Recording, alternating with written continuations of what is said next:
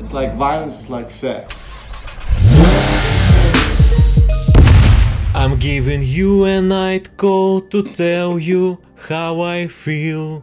Всем привет, с вами семейный подкаст и его ведущий Николай Самборский. И Иван Ефимов. А, и сегодня у нас в гостях а, Саша Амосов, он э, твиттерский, у него YouTube-канал Александр Амосов, в общем, да, он классный чувак, разбирается в кино, в общем, мы позвали его сегодня, потому что мы разбираем, ну, настоящее кино, наконец-то, не хуй вот это вот. Наконец-то. А, непонятность, что это, это вот пацанские фильмы, да, серьезное. Все нормально, кино, я, да, я которое- приму и другие, все фильмы хорошие. Всем привет, спасибо, что позвали большое. Должно быть балдежно. Да. С другой стороны, возможно, сегодня будет самый душный выпуск за все время. Нет, это не так. Вообще, ты, когда вот э, говоришь свои стартовые фразы, на самом деле мне до этого пришла мысль в голову, что в качестве альтернативы Найтколу можно было бы крикнуть, что да не умер он в конце драйва. Это была моя мысль одна из. Но я подумал, что мы ребята, сразу э, постремся с Ваней за эту тему. Ну, ну, раз вы начали эту тему, вот меня сразу есть очень важный вопрос, да. Вот мы прям сразу пойдем в драйв, короче, да, вот. Я, короче, посмотрел сегодня фильм, да, вот второй раз, да, 10 лет спустя, скажем так, да. И я вообще не понял, почему люди вот спорят по этому поводу. Ну, умер он в конце или не умер, типа, потому что он же умирает, блин, ну, в середине фильма. Да, Типа, ну, э, его же убивает Брэдли Купер вот на чердаке. Я, я, я, не, я не понимаю, это Блин, какой-то а мы не это те метамем фильмы или что это? смотрели. В смысле, то есть его убивает Брэдли Купер, потом Дэйв Дехан, его сын, да, вот весь фильм потом мстит из-за него, и, типа, там же все очевидно, все очевидно же.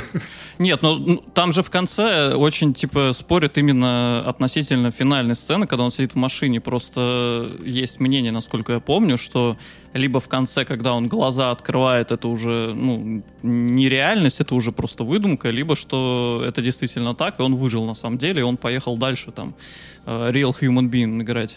Катать Ну детей. смотри, сам Рефан говорит, что он выжил. А режиссер, я считаю, первоисточник. Ну, и мне вообще никогда не казалось, что он умер на самом деле. Мне, наоборот, э, было ощущение от финала, что он специально в конце просто держит кадр, когда он в машине сидит, чтобы зритель такой, ну, ну, ну, ну, ну, и оп. Ну, ну, он же после этого едет дальше, на самом деле. Ну да. Так это как вообще, ковбой. вы, вообще вы, купили, вы купили шутку по поводу места под соснами, правильно? да? Конечно. Да, да, да. Ну, Блин, это я, я такой, я две, две недели ее держал в голове. Две недели. А вы так взяли просто мимо нее прошли вот так вот вообще, как будто бы я тут ничего молчал все это время. Мы Ну, сейчас серьезное кино обсуждаем. Я вообще хочу сказать, что мы на самом деле очень э, некрасиво поступили, потому что мы заехали в ваш семейный подкаст буквально с фразы про то, что кто-то умер в конце фильма. Это сюрприз для тех, кто не смотрел его, наверное. Ну, раз драйв мы обсудили. Смотри, я хочу вообще с того, как мы с этим фильмом познакомились, начать. Ты имеешь в виду что- драйв или да. демона? Ну, драйв, да, драйв. Мне кажется, он у всех был раньше, чем остальные фильмы Рефна. Ну, у многих он один, который был у фильма Ревна обычно. Да, первый у меня, да. До- недавнего времени. Ну, пока со мной дружить не начал. Да, Отвратительно, отвратительно. Вообще просто скатываюсь вниз по горе. Смотри, когда-то вот я фильмы не понимал, там что-то смотрел какое-то массовое кино, ну как делают это многие. А, И Типа, типа форсажа? Да, да, вот я об этом. Это шутка, это шутка. Пожалуйста, не убивайте меня.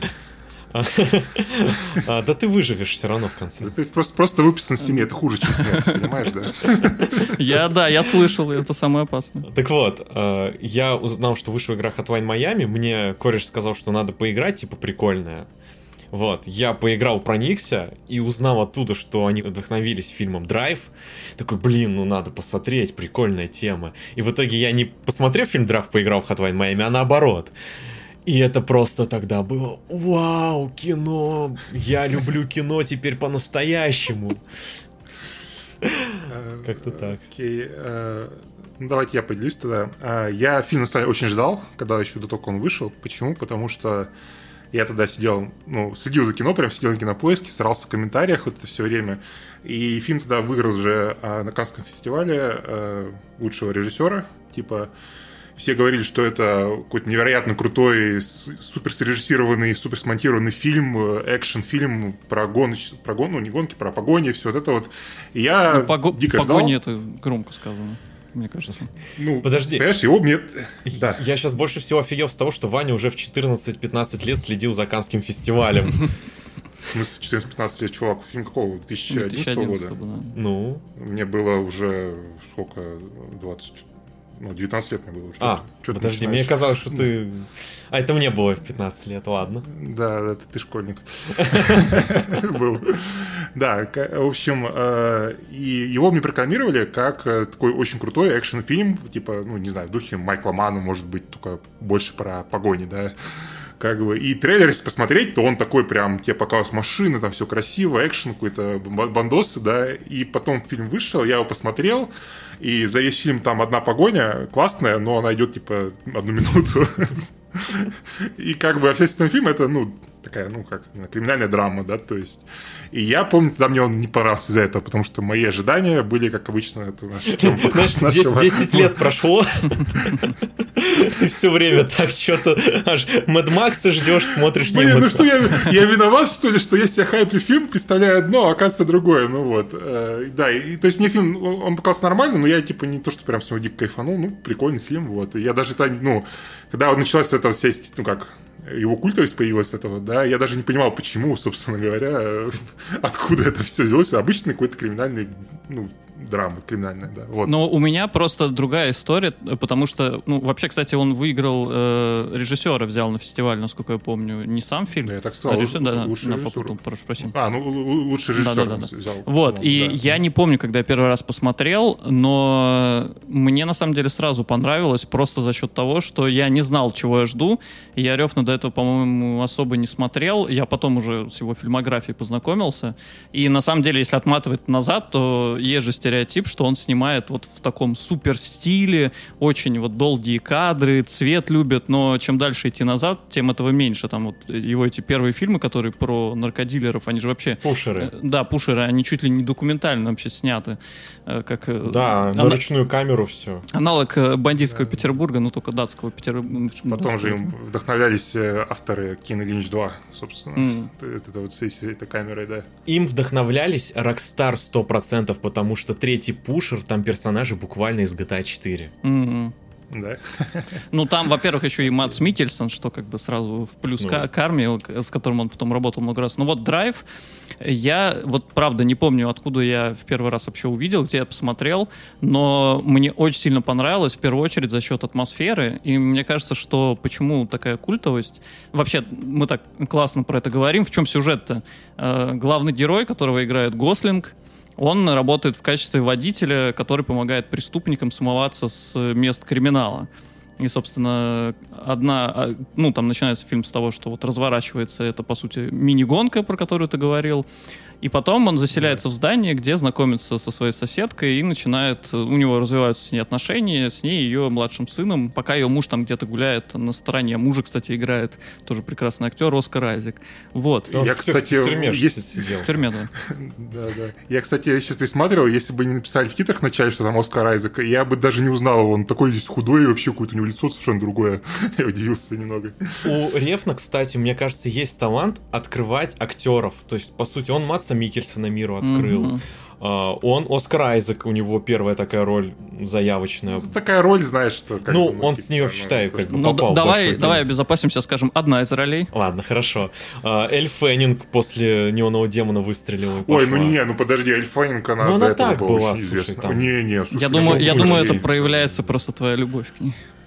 Да, да. То есть, не, ну реально было много фильмов с ней. Она Том Харди. ак- актером ребенком, да. Ну, Том, Том Хар- Харди Том, в Хар- Бронсоне. Том Харди в Бронсоне был, но мне кажется, он и так это известен был. На самом деле, вот э, мне кажется, что у него талант не, не то чтобы открывать э, актеров, а скорее ну, представлять их в нестандартном образе, потому что Айзи как раз не похож на соседние, по-моему, которые у него были роли. Но самый просто для меня яркий пример был в драйве. Это Кристина Хендрикс, которая там бегает в таком спортивном этом э, ко- костюме вообще просто антисекс. И, ну, так- так- как раз, когда э, показывали Мэдман, это как будто просто задом наперед перевернутый оттуда образ. Ну, кстати, да. что Она, она- на дело идет на таких шпильках огромных. Это дико угорел с этого. Ну, это стиль, спортивный костюм и шпильки.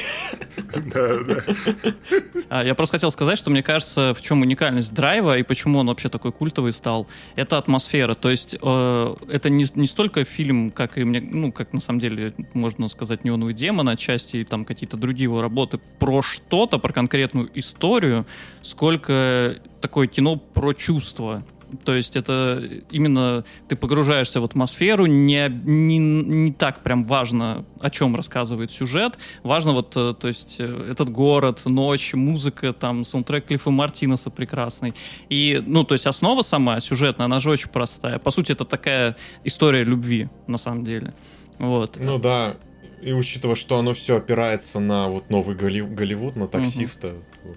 ничего нового не открывает. Забавно, что у меня ровно обратное впечатление было, потому что, по-моему, это как раз-таки самый, ну, сюжетный фильм из, ну, из тех трех фильмов, которые посмотрел у Рёфна, э, потому что последующие они более, наоборот, абстрактные и более образные, и больше про вайбы, и визуал какой-то чем. А этот, ну, здесь обычная история довольно, ну, то есть что довольно неплохая, на самом Нет, деле. Нет, ну я, я на самом деле имел в виду, я что, проникся, что да. здесь как раз не то, что история плохая, она здесь понятная и простая, просто что переход пошел. Ну, типа, она здесь есть хотя бы. Ну вот да, на атмосферу. Ну поэтому, мне кажется, он и так срезонировал с большей частью масс, ну, поскольку все знают. Ну, там не над чем драйв. задуматься в основном. И главный вопрос это выжил или не выжил. Ну это и вопрос-то такой, он скорее по приколу. Не столь важно, мне У фильма вот классный еще момент, что персонаж Гослинга не спит, и как раз то, что говорит Саша про вот этот вайп э, города и происходящего, ты будто бы тоже включаешься в эту движуху, что mm-hmm. сна нет, и все смазывается немножко происходящее как в что-то вот одно. Но у него вот вообще поток. есть, э, мне кажется, такая тема, проскальзывает через разные фильмы, то, что э, ну, день — это что-то такое немного нереальное, что-то такое очень, эм, как правильно сказать, ну, не то чтобы скучное, а такое как сказать, э, ну, в общем, ночью... Жизнь, жизнь ночью Да, идет. жизнь происходит ночью, потому что у него в драйве движуха вот эта ночная, потом в неоновом демоне буквально вообще весь город в ночи погружен. В этом, в сериале его слишком стар, чтобы умереть молодым, тоже там ночью разворачивается да. действие. То есть вот И в только днем не видно да. неона, ребят, вы не понимаете. Да, я, кстати, удивился немного, посмотрев обратно вот фильмы, я посмотрел ну, «Неонового демона», потом «Только Бог простит» и только потом «Драйв», что в «Драйве» как раз нету неона вообще, ни одной сцены неоновой нету, то есть все здесь, ну, снято в обычном освещении, по большей части, как бы, и забавно, то есть, что у него... Э, как будто бы у него в последующих фильмах э, неон это стало такой, знаете, как, как тросточка немножечко, знаете, то есть, ну, я хочу сделать красиво, что, давайте кинем вот э, здесь синюю лампу, здесь розовую лампу, и вот они будут по бокам, вот Edge Light давайте, в общем, будет красиво. Ну, не совсем, там же оно еще синхронизируется все-таки с эмоциями персонажей. Да нет, ну, я понимаю, я утрирую сейчас, конечно, но немножечко у меня такое, знаешь, какое-то ощущение было, потому что драйв, как бы, он то есть без этого все равно классно выглядящий фильм, очень красивый, да, с красивыми кадрами, как бы, как будто бы ему там не нужно это все было, да. А вот дальше, чем, ну, как бы, он такой уже больше, ну, я хочу неона, вот это, знаешь, или вообще полностью залить весь кадр одним цветом, типа, знаешь, как кинуть градиентную карту в фотошопе. Э, то есть, не знаю, у меня почему-то было ощущение, что это как будто бы ты берешь то, что ты знаешь, что будет хорошо работать, и сто процентов, да, и полагаешься на это слишком сильно, вот. Так а почему Знаешь, бы и нет? Ну, ну поэтому, поэтому драйв-то все посмотрели, а дальше сказали «до свидания». Ну да, ну как будто бы он себя, знаешь, перестал challenge-ить, знаешь, и делать то, что просто вот для него, знаешь, и то, что, ну, очевидно, будет хорошо выглядеть. Вот я бы так сказал. То есть я просто, я когда сам делаю, ну, цвета, да, и то есть я, я, я знаю, что очень просто залить все одним цветом, да, всю картинку, и она будет выглядеть клево. ну, на самом деле все-таки да? не просто, потому что если посмотреть э, бэкстейдж, сколько и как он источники света расставляет, и учитывая, что он задал какой-то тренд на вот это неоновое освещение, которое многие клипмейкеры пытались повторять, да, да.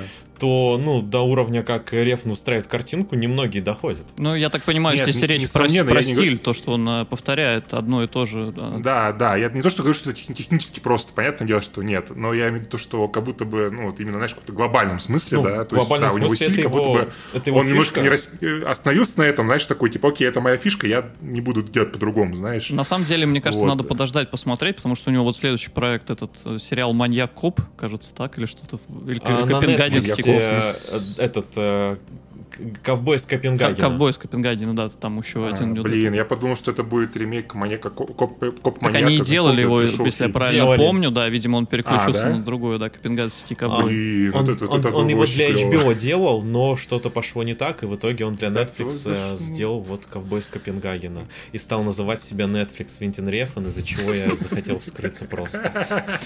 Я просто, я сам к тому говорю, что мне кажется, надо подождать и посмотреть, ведь это может быть только этап у него, если так, ну, не нравится, типа, превалирование стиля, э, потому что, опять же, если возвращаться назад в фильмографию, то как раз там вот такого сильного упора на стиль нет, а он постепенно появлялся, и, может быть, в следующем проекте будет, наоборот, что-то еще, чего еще не было раньше. Но у него как раз разделяется же фильмография. Ну вот да. этот датский период, потом э, этот э, Вальгала и Бронсон, Мгм. они в своем таком ключе определенном. И дальше уже вот начиная с драйва. Так, такая- по сути, да, так если посмотреть, там он не так, э, у него просто фильмов не так много, и кажется, что он постоянно использует вот этот стиль, а так Не, с ну, драйва это и слушай, началось. Ну, такая ос- Я не говорю, драйве-то этого нету, осо- вообще нет. Ну, там есть Женёдов, там есть эти титры такие, пф, такие розовые. Ну, они просто розовые, ну, как бы, ну, окей, да, но, но в самом фильме ощущение натуральное все, как бы, там нет вообще, то есть... э, Ну, условно, там пол- половина акцент, фильма днем ночи происходит. цветовые акценты и появились. А, Ну, возможно, да. Ну, вообще, на самом деле, фильм, э, учитывая, что он снят по книжке, да, и это не его сценарий, э, мне кажется, это вообще такой, знаешь, был э, переходный фильм, когда он пришел в Голливуд, что ему, типа, дали, чувак, сними какой-нибудь фильм, вот, простой, да, то есть максимально, чтобы, ну, себя заявить в Голливуде, а дальше уже делай, что хочешь. Знаешь, как Там бы. все интереснее, потому что он попал туда благодаря Гослингу. Гослинг был его фанатом, Ну, логично, и да. когда этот фильм в разработке был, то продюсеры ориентировались на того, кого хочет Гослинг в режиссеры. И Гослинг сказал, что это должен быть Рефан. И так он туда попал. Но самая моя любимая история про создание этого фильма, это когда Рефан посадил Гослинга с собой в комнате и включил Scorpio Rising. Это короткометражка Кеннета Энгера из э, Мгм. 60-х про геев, байкеров, фашистов. У главного персонажа там куртка со скорпионом. И когда они посмотрели этот фильм, они посмотрели друг другу в глаза, и Гослин сказал «да». Так появился Скорпион на куртке Гослинга. Кеннет Ангер, он вообще достаточно скандальный дядька был, если я правильно помню. Э, Да, плюс он вообще стиль задал в короткометражках. Он один из первых стал использовать популярную музыку на фон. И плюс э, Рефан, когда снимал свою рекламу для виски, он сделал ее в нескольких главах, и каждая глава отсылалась к какой-то из работе Кеннета Энгера. Вообще, если я правильно помню, Энгер же написал эту первую книгу а про мифы Голливуда, э, что типа Мгм. там, где вспро- э, ну это тоже, пожалуйста, проверьте, но мне кажется, что все-таки здесь я прав, а, что где вскрывались эти голливудские скандалы, грязные делишки, начиная вот от создания индустрии и до там определенных лет.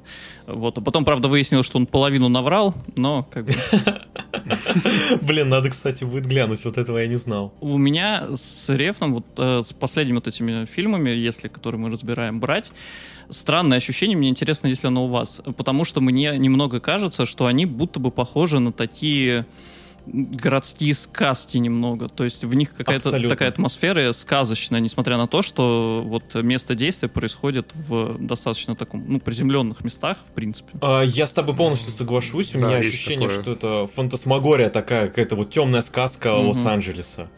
Это прям, особенно вот в Тол Туда Янг, это очень прослеживается. Мне, знаешь, там есть ключевой момент, я немножко, ну, спойлерну для тех, кто не смотрел сериал. Ну, то А, есть там большая часть зрителей. Да. Там все очень замедленное, но есть одна серия, где герои смотрят в кинотеатре фильм, и там показывают события из первой серии сериала, но в нормальном будто бы мире. И это вот как раз, мне кажется, такой намек от Рефна, что вот то, что мы сейчас видим и где происходит действие, это какая-то сказка, фантазия. Ну, мне кажется, это передается просто еще в образах героев, то есть это буквально как в драйве человек, который появился из ниоткуда, чтобы уйти в никуда, Такая же тема есть в «Неоновом демоне», что девочка, у которой нет родителей, она просто тоже возникает э, и также, по сути, пропадает в этом городе, скажем так, чтобы без спойлеров. Вот. И в Туол Туда Янг, я, кстати, э, по поводу зрителей это была ирония, потому что я тоже не досмотрел при всей любви к Реф, но А. я не смог. Ой, Я, я, я- мне хватило на одну серию. мне Ой-ой-ой. хватило на Боже, две. боже мой, А- что это, что? Однажды, Он однажды я еще вернусь, но я не Он настолько... такой медленный, ужасный, Всем ужасный пока. просто. Закончен. Прости, прости. Но зато. Death- зато Death Stranding я прошел, там тоже есть реф. Хоть и не в таком ключе. Но немножко неона в его комнату завезли. Ну да. Это было хорошо. А, ребят, ну, я предлагаю перейти к следующему фильму тогда. Давай. Это А, «Только Бог давайте, простит». И у меня с ним связана такая история важная, Да. а, что когда... Вот, то есть драйв, он мне дико понравился, но он еще меня не изменил. А вот когда я посмотрел «Только Бог простит», потому что я услышал, что это в определенных кругах культовый фильм, хоть и там не особо обласканный критиками, а, я его врубил, посмотрел, и все, как бы, вот Николай разделился на до и после. Потому что вот после этого фильма у меня будто бы появилось ощущение, что я понял, как надо смотреть на этот мир, я понял, как надо смотреть на кино. То есть реально все изменилось в моем восприятии, и я стал поглощать и изучать кинематограф после этого с каким-то невероятным рвением. И это вот в итоге это все привело меня к тому, что я снимаю кат-сцены. У меня на самом деле с «Только Бог простит» самый такой э, провал э, по памяти, потому что я как раз его не успел пересмотреть э, к этому выпуску. Но насколько я помню, там как раз вот и пошел такой сильный упор на визуальную составляющую, прям в полную, так сказать, втопил педаль Рефн. И э, лучше всего я помню тему с руками, то, что там очень большой акцент на этом. И знаменитый, когда Гослинг выходит и начинает такой, как к бою готовиться. Уже ле- легендарная сцена практически. Wanna стала. fight? Wanna fight, да. А, Сцена, которая будет навсегда у меня в голове, потому что чуть что мне Коля кидает в, в Твиттере фотку свою, где он стоит в этой позе в похожей одежде. Ну, кстати, там тоже возвращается же тема вот его из, э, получается, первой половины творчества, то, что вопрос там связанный с наркотиками, с, э, собственно, вообще то, что вот это место, где происходит действие, это как фронт для непосредственно этих драгдилеров и так далее. Да, и мне нравится, что он поднимает такую, ну, табуированную, мне кажется, тему относительно эдипового комплекса. Ну да. Потому что то, что как Гослинг э, переживает рядом со своей мамой, и что он делает в конце, это, ну, это сильно. Ты- Я, честно, вот я вчера посмотрел, да, вот впервые. Э, Я после дневного демона, который, ну, спойлер, мне очень понравился, я ожидал, что мне только Бог тоже очень понравится. Я вообще не понял, честно говоря. Ну, то есть, Ну, насколько, насколько я помню, там действительно он просто интегрировал элементы вот э, как раз такие мифологии, да, то, что Эдипов комплекс, и это просто как, э, я не знаю, как греховная связь, она же еще получается, что мать-то его э, этот начальник, этот мафиозный, и что допол- Да, ну дополнительный да, да, элемент террора к этому примешается, и сам Гослинг в этом образе, на самом деле у него, мне кажется, это немножечко есть и в драйве, просто там нет на этом такого сильного акцента, он смахивает на а, этого, господи, на Макбета такого, или Гамлета даже, может быть, немножечко. То есть, ну, Объясни. ну, он как будто такой, я бы сказал, слегка потерянный мальчик, что ли, который оказывается в местном варианте э, таиландского, если я правильно помню, королевского Да, двора, Таиланд. назовем это так, вот, где как раз на него влияют вот эти все элементы э, внешние, включая, собственно, его мать. Это интересно. То есть в таком ключе. Может быть, может быть, я придумываю, это абсолютно не факт. вообще показалось, что здесь э, Гослинг, он, типа, такой, как бы, знаешь, э, как, это сказать, э, происходит э, обман ожиданий, то есть ты думаешь, что он после драйва, Мгм. как бы, ну, ну, это, конечно, не продолжение, да, но э, как бы тоже режиссер, тоже актер, ты ожидаешь, что он будет там крутым таким чуваком, а он какой-то лошок местный, я так понял, по фильму. Так вот, куда И он когда уехал. как- Да, когда в конце он получает лещей от этого полицейского, или кто он? Он же полицейский, да, это глава полиции? он бог? Я не понял. Ну, я понял, что он бог, как бы, это понятно, да, но я имею в виду, по сюжету, как бы, он, он то ли он в мафиозе, то ли он глава полиции, я не очень понял. Потому что полицейский Нет, он, он, из, он из полиции, он расследует же дело, и он решает наказать всех. То есть он на себя берет ответственность, что он может судить, кто вообще виновен. И, ну, Гослин в конце просто принимает э, наказание. Да, ну, просто вот эта сцена, когда его сбивают, по-моему, единственный хороший фильм, хороший у фильм, потому что ты, я вообще не ожидал этого. то есть я такой думал, сейчас будет, ну... То есть я всегда я, я много видел этот кадр, который, где он стоит с кулаками, который mm-hmm. перед дракой, да, то есть ты, ты ожидаешь, что там будет сейчас такой махач, там такой, это к этому подводит его просто из лещей, просто как, как ребенку кидает его во все стороны, очень смешная сцена. А, его, кстати, там он по-настоящему несколько раз огрел, потому что этот э, чувак, который играл Бога, он их тренировал еще. Ага. Э, и боевым искусством, и Рефан вместе с Гослингом в тренировках принимал участие, чтобы понять, вообще проникнуться этой движухой. Вот, и mm-hmm. как бы этот чувак сказал, что буду бить нормально. А Гослин сказал, давай, я готов. Ну, короче, давайте немножко скажу, что не понравилось. Вот. Мне кажется, фильм плохо выглядит. Вот раз, да, да, Коля, вот так вот, э, просто нож тебе в спину. Так, я тебя сейчас забаню в Твиттере, но расскажи. Это, это предательство. Не, реально, там очень плохой цветокор, типа, и там местами, там вот есть погоня посередине фильма, когда, ну, вот этот не, уже нету имени там, по-моему, да, этого персонажа, гонится за чуваком, который пытался его стрелять из УЗИХи, э, и там просто рушится правило 180 градусов, я какой-то момент не понял, что произошло на самом деле. Ну и в целом он, типа, я не знаю, выглядит там местами то есть, короче, ты когда цветокоришь, да, фильм, ты можешь, э, типа, клипить цвета, и там местами просто видно, что клипит цвета, например, э, на краях предметов и все такое. Ну, короче, я не знаю, он просто плохо выглядит местами. Местами красиво, конечно, когда там неон, это все. Отстроил вот, ли мне... ты свой телевизор перед просмотром? Я думаю, да. Естественно, фильм нормально были показаны. я не знаю. Но я надеюсь, что да. Ну, потому что, ну, блин, я, просто местами некрасивый фильм какой-то, ну, прям, прям очень. То есть там у людей плохой цвет кожи, например, ну, то есть вот это все. Так, ну это уже расизм, чувак. Капец. Ну, мне кажется, что не, ну, я не помню относительно вот именно качества картинки, но там же как э, такой тоже практически мир э, за гранью, то есть такой фанта- фантасмагорический и утрированная вот эта реальность, которая, ну, как раз таки, например, э, всякие эти, грех, как будто бы, не знаю, как правильно сказать, греховные штуки, которые проявляют себя во внешности, может быть, кого-нибудь, что-то в таком духе. А, нет, нет, ну я имею в виду именно технически, то есть там вот плохо. Ну, то есть даже, например, там вот есть стрельба в фильме, да, угу. пару раз, и то есть они, ну, видно, что это не настоящее оружие, и там прям очень плохие э, наложенные вспышки от выстрелов Ваня, зрители обычно, как ты, в спецназе не служат. Я тоже спецназе служу, ну, типа, я просто... Постоянный зритель коридор крю. Да, да. Ну, у нас в каждом выпуске рассказывают, какое оружие использовали персонажи.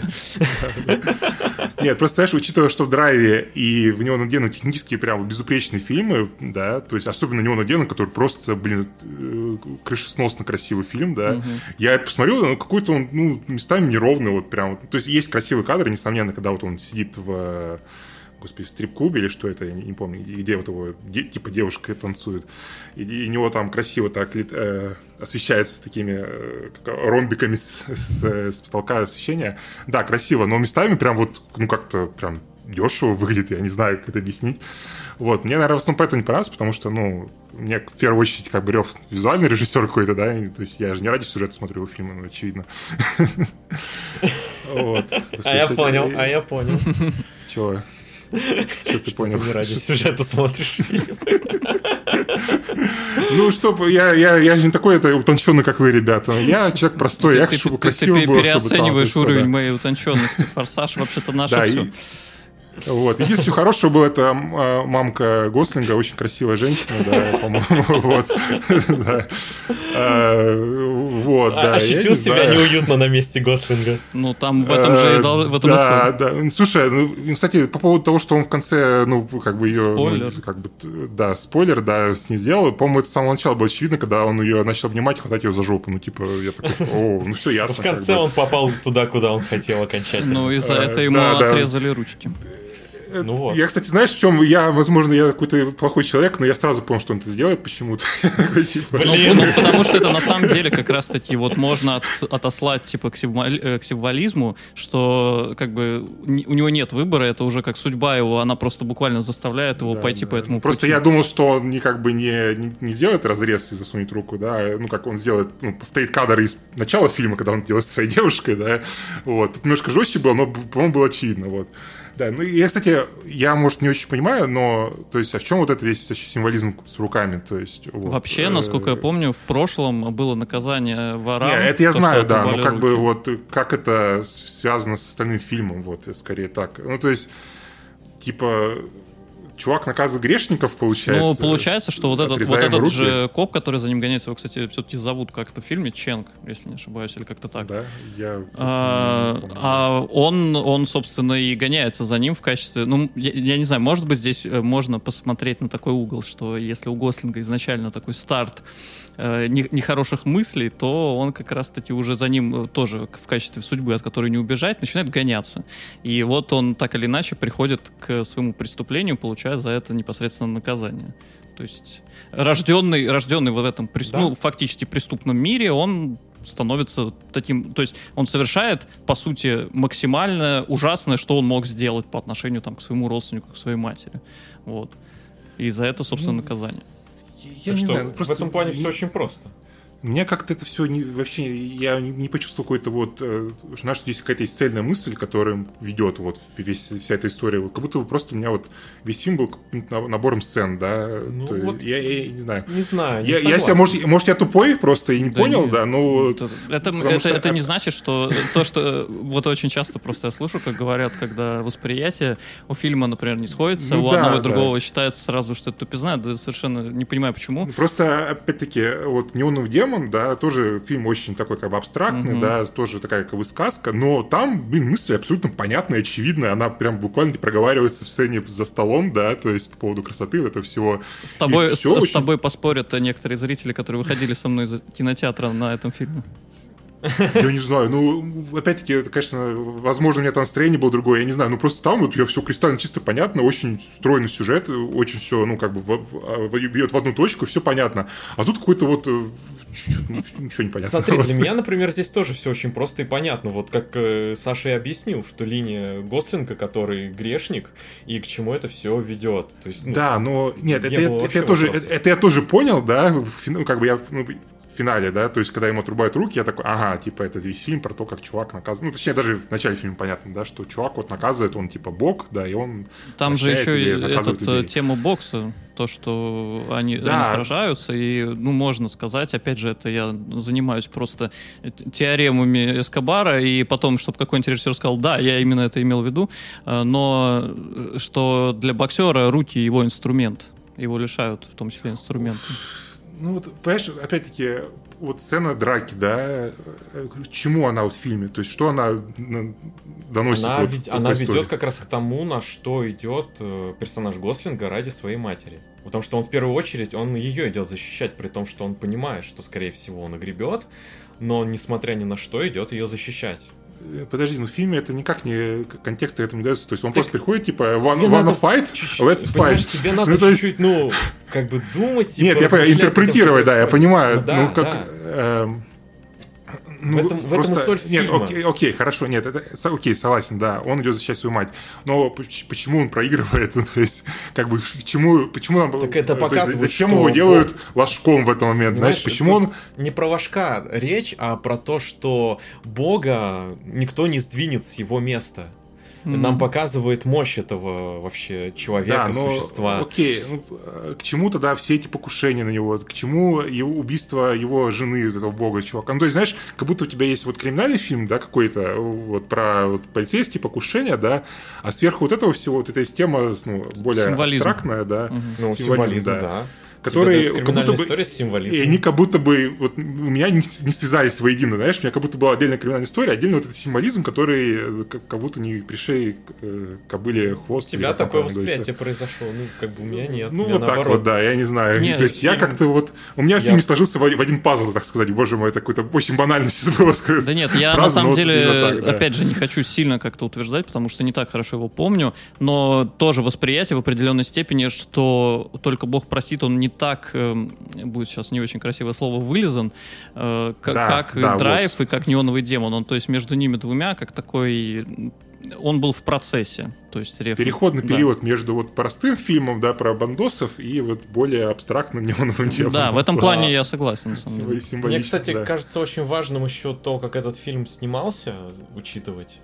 А, Потому что они же приехали в Бангкок, а у них там что-то не было денег, они... а, Гослинг жил вместе с Рефном, его женой и детьми в отеле. Сли- э, Гослинг там следил Настоящая семейная да, съемка Да, была у них. э, реально, потому что Гослинг играл с детьми Рефна, пока Рефн в творческих муках рождал кино.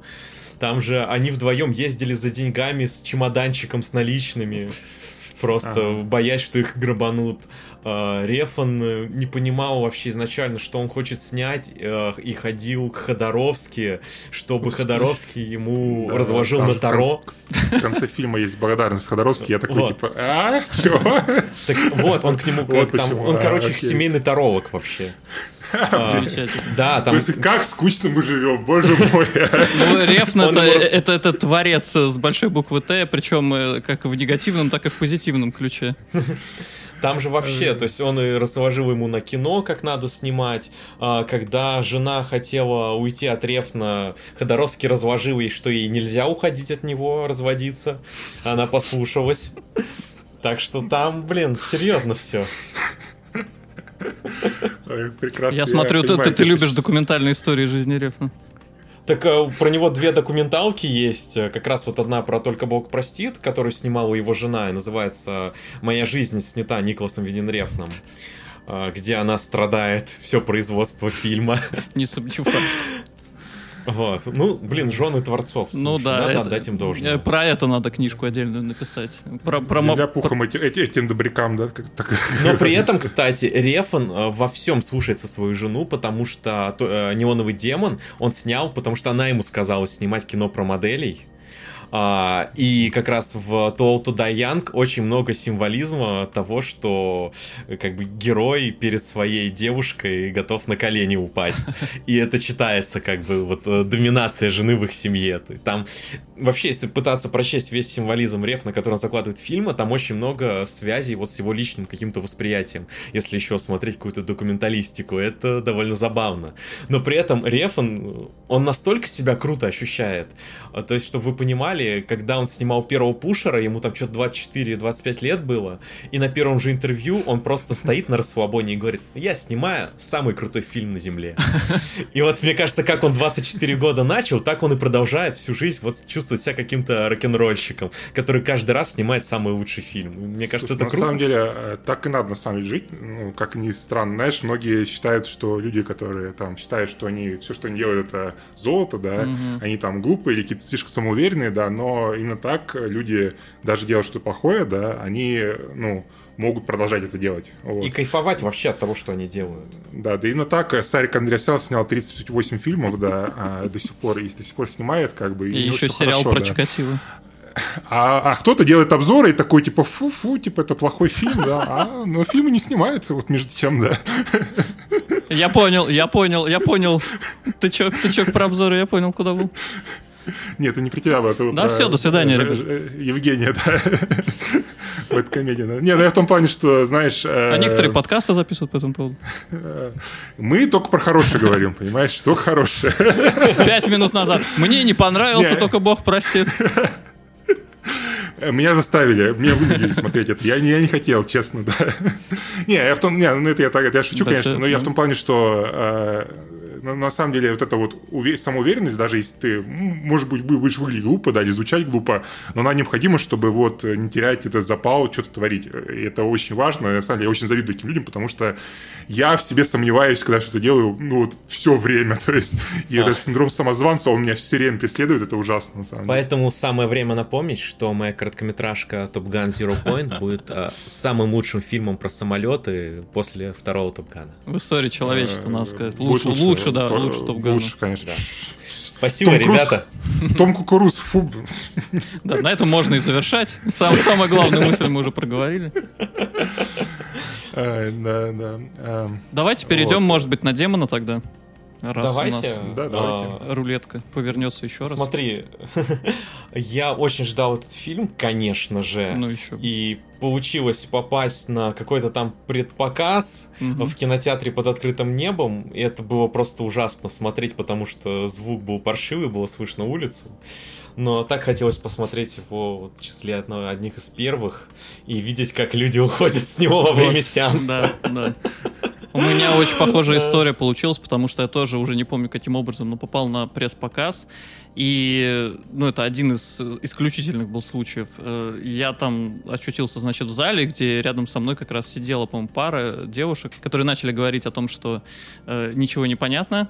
Потом из зала стали выходить люди, и э, я посмотрел еще этот фильм второй раз уже в обычном кинотеатре, и было то же самое. То есть просто вставали с рядов и такие «до свидания», я ничего не хочу. У меня похожий опыт был только на просмотре реинкарнации за последние годы в кино. Это, это когда в зале был я. Ой, я даже знаю, когда люди, когда люди выходили, я прям зна- знаю момент, Да, да, да. этот момент прям. У нас мало того, что в зале было четыре человека, включая нас двоих, так вот эти два, они как раз в тот сам, на той самой сцене такие, все, ладно, начос мы не будем доедать, до свидания.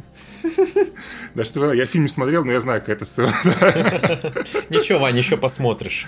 У нас впереди с тобой большое путешествие по великому кинематографу. За что мне это? За что мне эти? Надеюсь, от, основания кинематографа. Это Мельеса его заставь посмотреть. Блин, ну это если... А потом экзамен по истории кино, да? А, Слушай, сейчас кинопоиск добавили Метрополис вообще, все, вот я считаю, надо... Кстати, обязательно Метрополис. Метрополис. Метрополис, а, окей, ладно, простите меня, я из деревни, да. Фрица А. Я... да, По сути, да, экранизация Биошока. Ну, Ну, да, именно так, да. Все так, да. Именно в такой последовательности, да. А Red Dead Redemption 2 — это экранизация прибытия поезда. А, Не, ну это, кстати, очень э, на секундочку отвлечемся. Просто это очень крутая инициатива со стороны Кинопоиска, что они добавляют настолько вот далекую классику, потому что это может быть интересно. И Метрополис это больше он больше нечего добавить просто. а, И на самом деле это тоже хорошо, потому что то, что есть на Ютубе обычно в паршивом Да, качестве, да. а на кинопоиске это хотя бы можно посмотреть нормально. Ну, знаешь, как на раз на раз не придется. Я тебе сказал, как я смотрел Top Gun первый, да, ну, то есть... Ну, блин, Top Gun надо с. Blu-ray смотреть, Вань. Да, да. Ну там нет, там мес- старый фильм местами включ... Причем заплатишь деньги, блин, 150 рублей за фильм, включаешь его, а там, блин, какой-то DVD-рип как будто бы, я не знаю. Как человек, который смотрел DVD 6 фильмов в одном, меня уже никакое качество не пугает. Ну нет, я тоже смотрел, но это когда было. да. Да, то есть... Но у меня, кстати, был... э, Нет, на, се- на секунду, Кинопоиск молодцы, но на секунду вот у меня был диссонанс недавно очень странный относительно качества, потому что я пересматривал кусками Бриолин, и я привык настолько сильно, что там плохое качество, ну то есть полосы черные, там 720, и тут его перезалили в 4К, я начинаю смотреть сцену, и я такой, так, это, это неправильно, здесь что-то не то, почему изображение такое чистое, мне это не нравится. Вот э, забавно в старых фильмах, в 4К переизданных, когда можно находить какие-то косяки, которые не было видно в том качестве, в котором их тогда показывали. Это интересно вообще. Да, кстати. сам ужас был, когда началось HD-порно, короче, и ты начал видеть все прыщи на теле актрис, да. Так, Вань, Да, что? Ну вырежешь, что, ну что ты, э, пошутить уже нельзя, да. Для этого, для, для этого мы и смотрим искусство, как мы его называем. Ой, да. Ну ладно, давайте я вернемся к дневному демону. А, Я посмотрел фильм месяц назад, потому что его показали в кинотеатре опять, э, ну, в силу того, что ничего больше не показывают. Рефан и российские кинотеатры, друзья навек. Да. Да, кстати, сейчас драйв показывают в кинотеатрах, так что можете сходить, да, если успеете. А, и, блин, я что-то дико кайфанул, на самом деле, и прям вот, э, ну, не скажу, что прям самый любимый фильм на свете, но один из таких вот, ну, вот фильмов, которые я прям посмотрел, и вот весь фильм я был вот погружен в это происходящее. Давай будем есть... честны, тебе просто нравится смотреть на красивых женщин. Э, ну, блин, Эль Фаннинг, да, я, я понял, почему тебе очень нравится. я такой, ну, обычная девушка, что тут, да, то есть, что мне очень понравилось, как они подобрали других актрис, которые модели, они все очень красивые, но каким-то образом, я не знаю как, они все выглядят как какие-то терминаторши на фоне. Но в этом есть свой смысл тоже подтекст. Да, конечно. Я, я не знаю, то ли это подобрали актрису, то ли это гримировали, я не знаю. Но они все выглядят вроде красиво, да, но смотришь, и она какая-то вот ну, ненатуральная, я не знаю, как господи. Ну, это то, как ты снимешь. Звучит, да. В, в этом же суть, да. то, что у героини как раз Эль Феннинг э, природное вот это зерно, которого да. не получить никак, никаким другим способом, и почему ей завидуют вообще. Поэтому это как раз фишка, вот как это все отобразить и да, показать. Не, в этом плане очень круто, как бы, да, потому что ну, ты такой реально смотришь, вот как, как вот, вот ну, очень красивая актриса, да, ну каким-то образом она некрасивая вот в этом фильме на фоне Эльфаних, и такой, блин, вот, могет же живет, да, когда хочет. Не то, что не то, что Ну, слушай, одно дело каких-то бомжей снимать в Бангкоке, другое дело девушек в Лос-Анджелесе. Ну, чувак, ну... Давайте, опять же, давайте опять же немножечко отмотаем и скажем, про что сюжет, завязка. То, что приезжает... Давай, да. Ты у нас, короче, мы тебя будем звать каждый выпуск, ты будешь Чтобы останавливать, да. Потому что мы их обычно забываем делать просто-напросто. Возвращаясь... Мы, э, знаешь, э, мы начали с того, что мы очень подробно рассказывали фильм, и резко перескочили фазу, чтобы просто забить на то, о чем фильм. Как говорят, э, возвращаясь к цитатам классика, охладите трахание Поэтому сперва расскажем про завязку. И она заключается в том, что молодая девушка, Джесси ее зовут, она приезжает в Лос-Анджелес, проводит там любительскую фотосессию и хочет попасть в индустрию. Э, ну, приходит к агентству, где как раз ее снова встречает Кристина Хендрикс, мое почтение, и говорит, что да, в тебе есть какое-то действительно зерно, ты можешь попробовать э, стать моделью по-настоящему.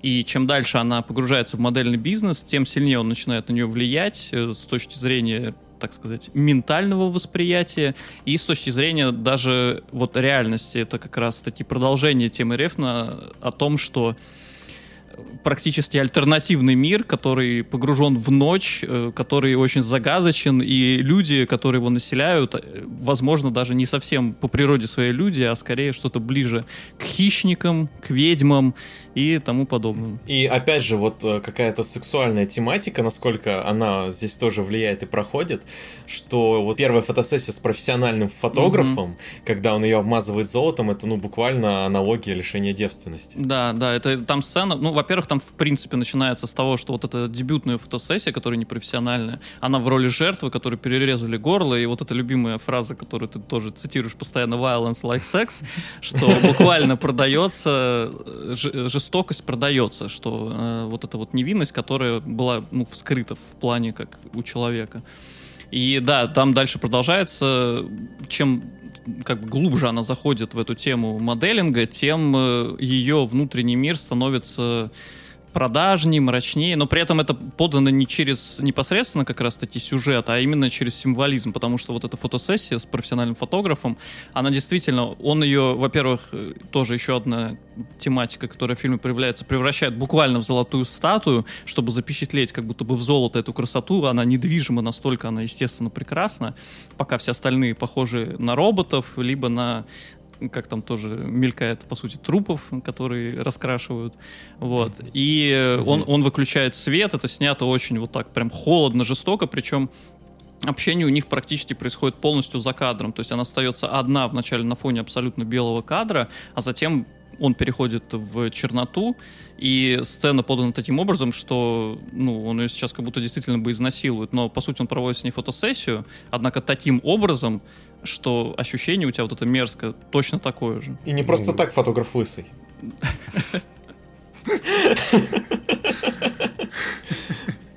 Да. Э, мне еще, ну, вообще там, когда вот она, э, по-моему, они приходят на фотосессию как раз после вот этой сцены в, с фотографом, и там вот это идет абстрактная сцена, где она подходит к треугольнику этому uh-huh. неоновому, да. И меняется. А вообще там, uh-huh. да, она же там вообще по кадр, как будто бы она стала, ну, поменялась своим двойником uh-huh. и стала другим человеком буквально.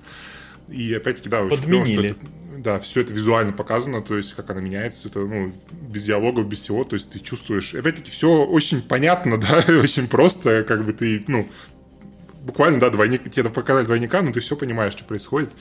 Ну, понимаешь, Блин, вот как... оно, кино, не рассказывай, а показывай. Да, да, и какая же крутая музыка в фильме. Я да. просто, я, я так, я ее отдельно, значит, слушать просто, я очень редко делаю, когда вот слушаю прям саундтрек отдельно, это, по-моему, ну, не знаю, Сикарио было, по-моему, и все, и вот Неоновый демон настолько, просто все треки. Клифф Мартинес снова наносит попадает. ответный удар. Да, я а, вообще, там еще же не, там не Клифф Мартинес, там Джулиан э, Винтинг или как его? Ну, основную э, музыку... Композитор Клим, Клифф Монти, Мартинес да? написано на кинопоиске, да. А, я что-то... Вот так вот, значит, ты знаешь, да, вот фильмы, да, 10 раз смотрела.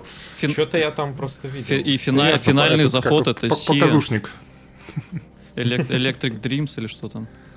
А, да, я уже не помню. Ну, да. там вот еще есть в фильме, что мне очень понравилось, опять же, очень мрачно, э, героиня Руби, которую исполняет роль Джена Малоун, ее наверняка могут помнить фанаты Снайдера, потому что она снималась у него в запрещенном приеме. Sucker Punch, да. И даже в «Бэтмен против Супермена» в расширенном издании она играла, по-моему, там журналиста в Daily Bugle.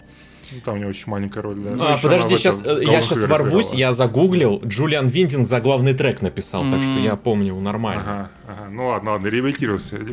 Реабилитировался. Да. Эм. И вот героиня Мэлоун, я так э, реверс сделал, она, по сути, как мне кажется, символизирует э, ну, сразу несколько вещей. Э, во-первых, это то, что, опять же, хищники, там постоянно вот эта тема проскальзывает, то, что она встречает Эльфенинг героиня Кену Ривза, который здесь, опять же, в нетипичной роли рефно переворачивает Ой, этот образ. Я был так удивлен вообще просто, что он такого мудака играет да, ужасно. Хозяин мотеля, который очень злой, жестокий, и опять же, Эльфенинг Джесси, она видит в своем номере пантеру, которая по сути, представляет, в, в, в мою спальню забрался зверь, и все на нее смотрят как на, как на такую то ли не пантеру, а Дурочку, а пуму, дур... по-моему. Вопрос, а, вопрос, Ваня, какая модель ножа была у Киану Ривза? Я что, по ножам, что ли, эксперт? Вопрос вообще не понял, а? Коль. Ты что-то путаешь, мне кажется. Пистолетов не было, но оружие было. Ну, не было, знаете, вот и все, как бы. Что тебе про ножи какие-то рассказывать? Это примитивное оружие для старперов. Да, прости, Саша. Да, все в порядке. Э, я тоже, мне было интересно, но я понял, что он не профессионал, только про пушки знает. Но, да. в, в общем, э, вот тема как раз-таки охотников, которые за ней наблюдают как за кроликом. Мне кажется, даже имя-то Джесси у нее это такое немножечко похоже на какое-то кроличье имя. Она такая постоянно испуганная в первой половине, потом вот как раз преображается. И второе, что... Э, точнее, это второе и третье тогда. Второе, то, что оккультная тема, то есть связанная с таким ведьмовством. Лос-Анджелес город практически реально населенный ведьмами, видимо, колдунами-фотографами, а, буквально, которые проводят ритуалы. А, и третье это то, что вот этим представителям, вот этим хищникам, по сути, постоянно не хватает э, вот какой-то человеческой искры, потому что она представлена в лице героини Феннинг. Что-то естественное, что-то настоящее, и они все за этим тянутся, как животные буквально. И э, как раз-таки даже героиня Руби, она настолько ей сильно хочется связи, с, ну, живым с чем-то, не, которое не сконструировано, как ее подружки, mm-hmm. что она решает развлечься даже в морде от отчаяния. Вот на этой сцене как раз выходили люди. Ну да. А что там, ну, все нормально, что... Дело житейское, как говорится, да. Так. Каждый а, развлекается как хочет. Не осуждаем. Меня вообще удивило, что э, тут Руби, да, а в начале фильма, ну, очевидно, что она хочет, очень сильно хочет рефанинг. Mm-hmm. И главная героиня, хотя даже после того, как она, ну, поменялась, да, уже вроде как в фильме, она все равно идет к ней в гости, как бы, да, после, ну, вот этого сцены в номере ужасной. Mm-hmm. И как бы, как сказать, то, что она не понимает, ну, то есть она уже вроде как в этом не должна понимать всю как бы подноготную этого мира, но она все равно как бы цепляет, остается даже после того, как она пыталась ее изнасиловать, да, она остается у нее в доме. И этот момент прям... Она просто как обычный типичный мужик здесь потому, который, ну, не понимает намеки. Позвали компьютер отремонтировать, пришел, отремонтировал. Нет, ну это понятно, да, но уже после попытки изнасилования в доме Руби, как бы, да, мне кажется, а, уже нужно было понять, что что-то как бы очень плохо происходит, она опять Мне кажется, там она сделала так, потому что там, не, ну, смысл, как мне кажется, опять же, в том, что она, когда она думала, что это ее последний друг, который есть, хотя на самом деле им был вот этот Да. молодой парень-фотограф. И когда и она ее предает, она уже внутренне сдается такая.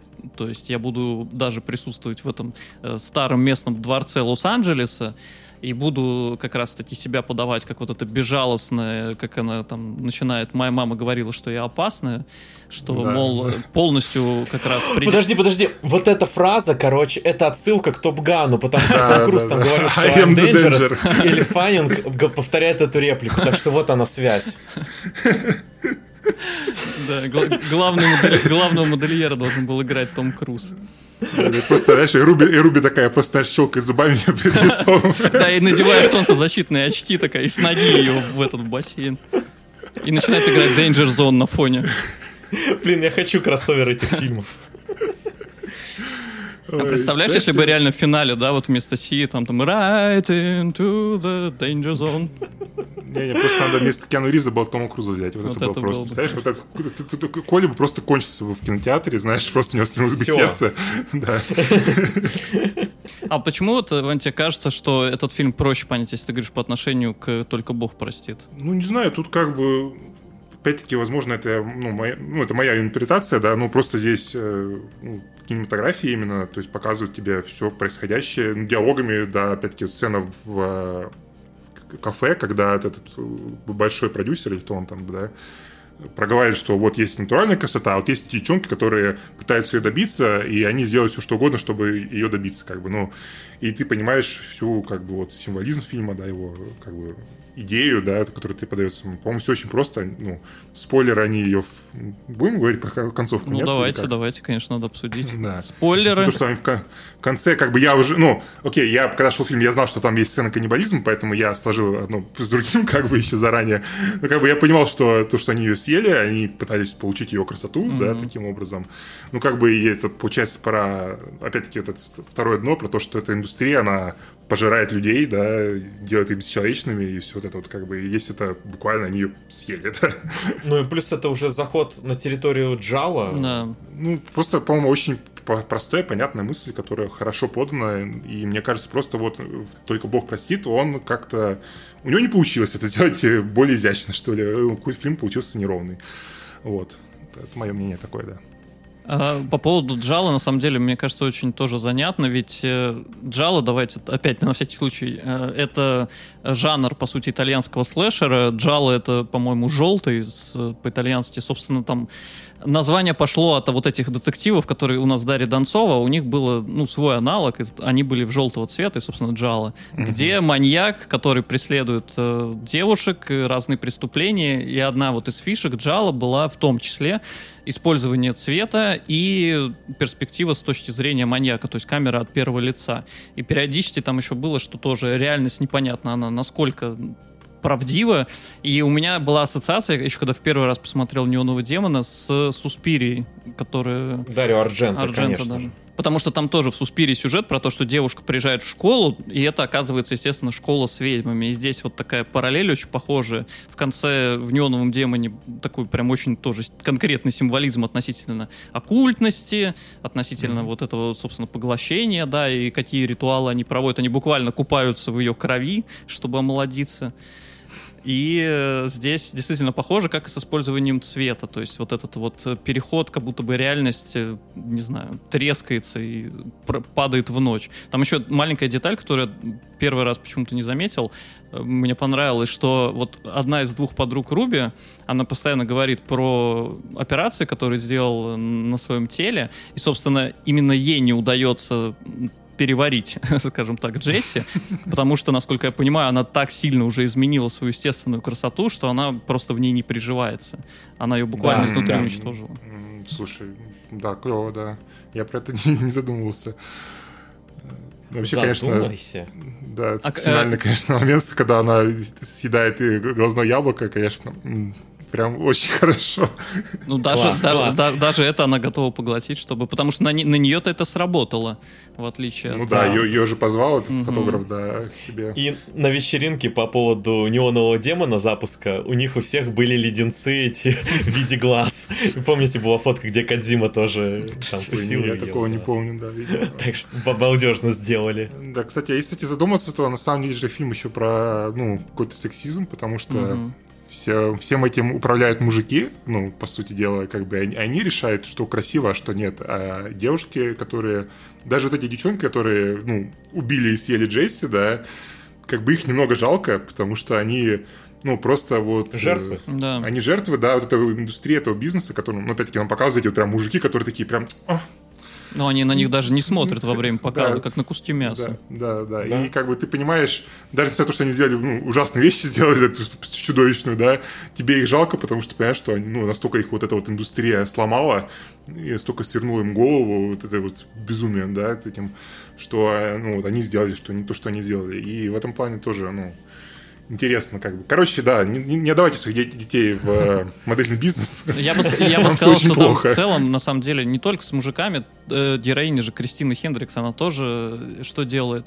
Э, Ей говорит Джесси, мол, мне на самом деле, что А, не 19 ну. лет, нифига. Она такая, неважно, будешь врать. И потом она, собственно, тоже тема-то с тем, что она действительно девственница, ей вообще 16. Ну, слушай, э, мы все это знаем, все равно. Где на самом верху сидит, это все равно мужик какой-то, да? Мы все это знаем, Ну и да. он решает, так сказать. Ну, самые там такие, да, жестокие персонажи, это как раз это фотограф, который ведет себя абсолютно так вот холодно, властно. Кстати, фотограф, фотограф даже на самом деле, если так подумать, он такой типа чувак, который погружен в свое творчество, да, там скорее тот продюсер, который вот в кафешке сидел, он Модельер. прям вот, а, мод- а, модельер, точно, да, модельер, вот он прям видно, что он какой-то прям вот э, неприятный вот этот такой сексист, да, который просто вот объективирует А при этом единственный положительный девушек, да. парень это как раз парень, который фотографировал Джесси в самом начале. Мгм. Да, ну потому что у нее нет денег власти, поэтому он еще нормальный. Вот. Как бы. Только он и получает, он тоже станет таким очевидно. Поэтому, девчонки, надо брать парней, Которые делают э, топ-ган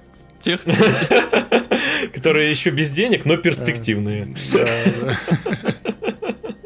Как э, вы думаете, о чем вот э, финальные титры? Я еще в первый раз, когда посмотрел фильм, тоже задумался по этому поводу, потому что последние кадры, это вот где как раз играет Сия, там идет женщина по пустыне и показывают абсолютно вот эти высушенные кадры, где нет ничего.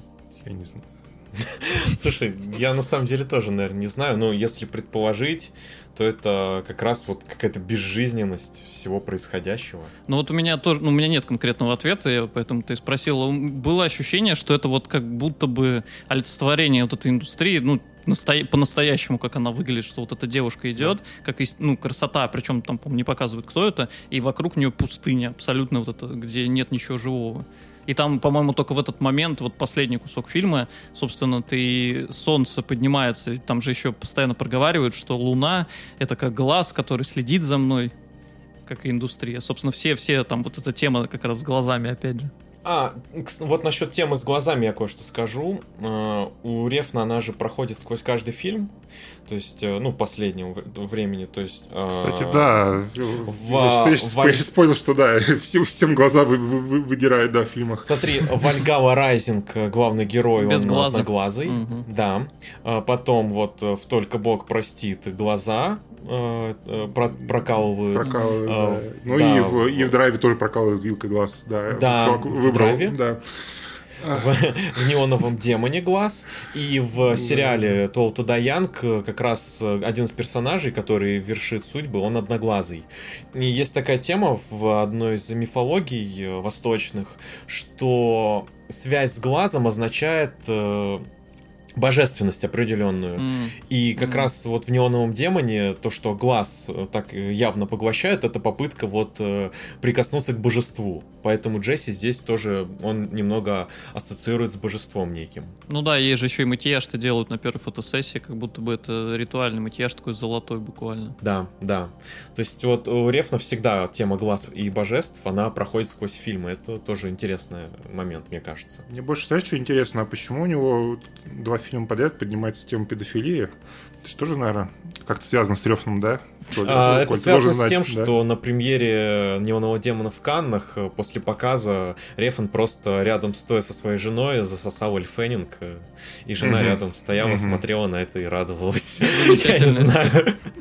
Ты просто до этого говорил про то, что у него э, эти мотивы из биографии проскальзывают. Надеюсь, это не да, один да, из вот них. я тоже, у ты знаешь, напрягло. По-моему, потому что в Дуол Туда Янг, у него же тоже, по-моему, что-то такое было. Да, там э, главный герой, которого Майус Тейлор да, играет, да, он него девушка. встречается с 16-летней девчонкой и ползает на коленях перед ней. Я бы на том месте так сильно не восхищался, а то, знаешь, отменят его послезавтра, вот знаешь, такой, типа... Ну, пока его не отменили, можно сказать, что это еще один комментарий на тему индустрии, что как раз таки цен- ценится. Он просто это не одобряет. Ну, да. Ну, давайте, давайте пос- посмотрим, подстелим посмотрим, рефну да, да. соломки. Да. Но после того, как он назвал себя Netflix Виндин Рефан, я готов солому убрать. Ага, ага, вот так вот, да. Так, вот, да. Так, так просто ты бросаешь своих кумиров, да, и своих друзей. Понимаешь, Я ну понял, когда нож в спину, ясно. Да, то, блин. Слушай, ну тебе уже сегодня один воткнули с тем, что Так не вот, Вань, задумайся, где солома-то? Где солома? А, Слушай, напоследок я бы хотел у тебя, Саш, знаешь, что спросить? А Вот ты как э, профессиональный кинокритик, Да, господи, А, уже Саша давно дед, дядя, да. Ну да. ну, а, смотри, почему вот кинокритики настолько занижают оценки фильмам Рефна, которые вот, ну, даже народную любовь какую-то получают? Потому что они все тупые лохи. А Раз занижают? Сава, брат. На самом деле, это все отдельная дискуссия, и все мои эти прошлые там изучения по этому поводу уже давно тоже канули в лету. Э, Пока я учился в универе, я очень много раз сталкивался с тем, что люди э, ну, часто, когда ты поглощаешь огромное количество материала, особенно визуального, у тебя начинает просто замыляться тот самый глаз. И э, плюс к этому примешивается, если честно, эго, ну, по моему опыту. То есть люди начинают думать, что раз они посмотрели 54 фильма, то 55 ну, настолько понятен. Ну, здесь все очевидно, ну, как они могут этого не выкупать и так далее. Мгм. Вот, и плюс отношение, ну, к индустрии, то, что часто, например, идет в разрез специально, когда все говорят, что это отличный мейнстримовый хит, а кто-то скажет, ну, нет, нет, на самом деле есть там вот э, что-то поинтереснее, вы бы лучше обратили внимание не на трансформеров там, а на что-нибудь другое. Э, Поэтому мне, мне всегда казалось, что вообще, в принципе, разделение вот именно ценностей в кино довольно, ну, такая странная вещь, по крайней мере, для меня, то, что, значит, у нас там блокбастер может быть хороший, а, и, или нехороший, а вот если артхаус, то это, значит, отдельная категория. На мой взгляд, и это может быть хороший, это хороший. Это зависит именно от фильма, а не от того, там, в какую категорию он попал. Вот, поэтому... Мне кажется, это вообще делить на такие категории, мне кажется, очень странная тема. Да. Ну, то есть, ну, как Я бы я понимаю, что это есть в каком-то, в каком-то смысле, но вот именно знаешь, что вот прям вот артхаус, знаешь, а вот есть типа массовое кино, мне кажется, оно, ну, скорее вредит люд- людям воспринимать кино, как оно да, есть. это сразу как-то влияет, да, на то, как подходить Да, к фильму, да. поэтому я скажу так. Надо любить э, кино и то, и то, Мгм. и смотреть много, расширять кругозор, и просто кайфовать от того, что ты смотришь. Ну, в целом, Несмотря в целом, что. да. И такой маленький еще момент э, тоже по этой теме, что раньше-то, когда ты изучаешь специальность и историю ее, раньше люди, которые не могли получить доступ, у них, естественно, не было интернета или там кто-то не хотел что-нибудь читать, они полагались на мнение критиков, то есть они им объясняли, потому что у них не было возможности как-то самим либо дойти, либо узнать. А со временем, когда все стали ну, знакомиться с сетями, больше поглощать информации, стали лучше понимать в этом вопросе без дополнительной помощи, я думаю, что многим стало обидно, те, кто занимался этими вопросами. Понятно. Ну что, спасибо, Саш, что пришел в наш подкаст. Спасибо, Мне что кажется, позвали. это было офигенно. Спасибо Да, большое. да, очень бодренько получилось, весело. Спасибо тебе большое. Да, да. ты прям, ну, интересные Да, вещи да, рассказываешь. Я, прям- я буду, я буду подрабатывать, у вас пересказчиком э, синопсисов. Ой, вообще, иди, вообще отлично ты делаешь, да, не- реально плохо получается. Мы такие, типа, а, типа, ну, короче, все видели, пофиг, давай. Главное давай, это семья, все впечатление, да. важно. Будем рады тебя видеть, слышать в нашем подкасте еще. Спасибо, спасибо большое. Да, да. Так что всем спасибо, всем пока. Да, спасибо, пока. До свидания.